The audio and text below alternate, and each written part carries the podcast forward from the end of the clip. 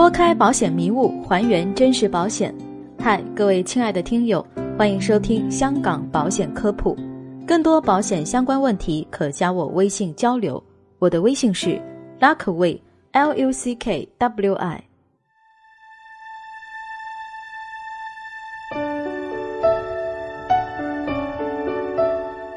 今天的主题是：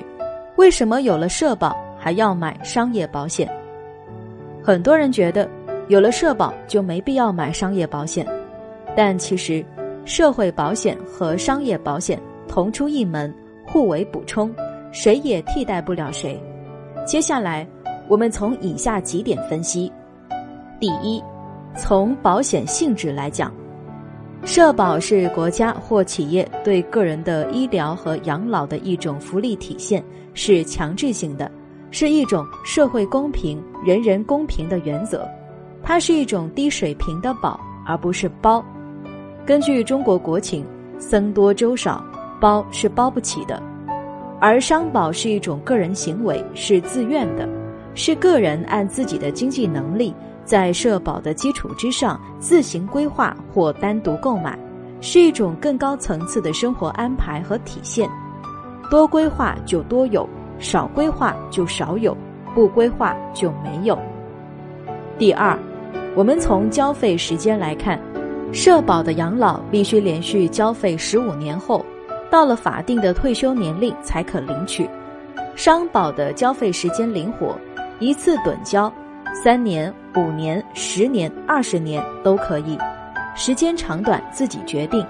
早买早享受，四十岁、五十岁或六十岁退休养老的安排自己说了算。第三，对于意外保障，社保只针对工作单位内，在此之外的上下班途中、家里或旅游途中发生的意外都是不能报销的。而商保的意外和意外的伤残保险，一般来说，无论在哪都是可以报销的，并且意外保障都是低保费即可获得很高的保额。第四，医疗费用报销，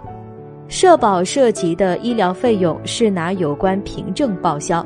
下有起付线，上有封顶线，中间除自费药外，在可报销范围内再按比例报销。而商保的小病住院报销与社保是互补的，在社保报销后，保单保障多少就报多少；而重疾报销是疾病诊断后凭诊断书提前给付，保单保障多少即全额先行赔付多少。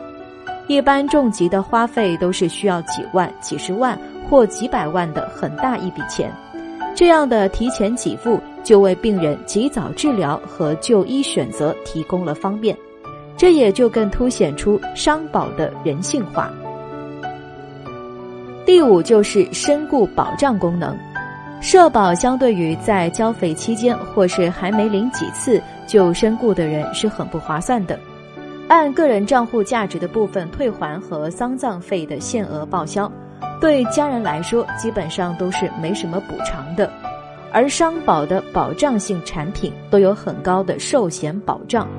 不论投保时间的长短，哪怕只交费一次，对于被保险人的身故都会给予家人高额的赔偿金，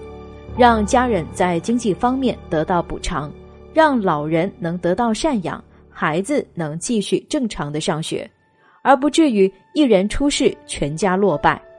这一点对于一个作为家庭经济支柱的年轻人更是尤为重要。这一点上，社保体现的是一种单独个体生活的维持，商保更多反映的是个人及家庭的责任和保障。也就是说，社保的好处只在个人，而商保的赔付更多的是对整个家庭的惠泽或是挽救。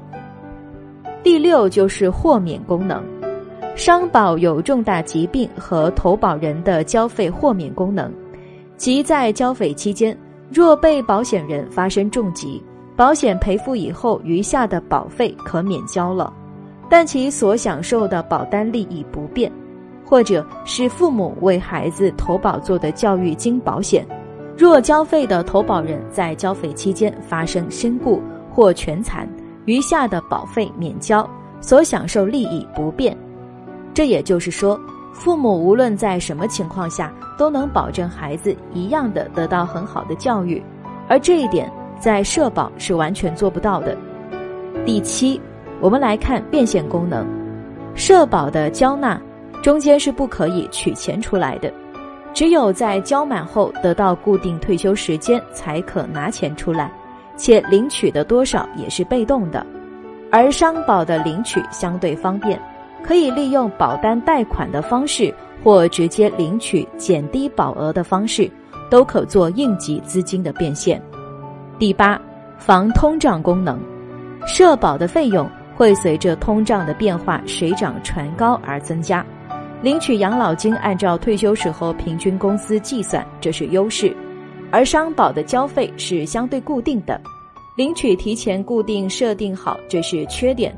但是。补充了长期累积的分红，理财型保险浮动的利率可以抵御通胀，防止我们的钱随利率变化而贬值。总而言之，社保是我们生活最最基本的保障，是维持基本生活的保证。而商保强大独特的保障功能和资产保全功能，是其他任何金融工具不可替代的。所以，要保障我们的整体生活质量。任何时候都能从容面对生活中的起伏和风雨，仅有社保是不够的，必须再加上商业保险，才能保生活的完美富足。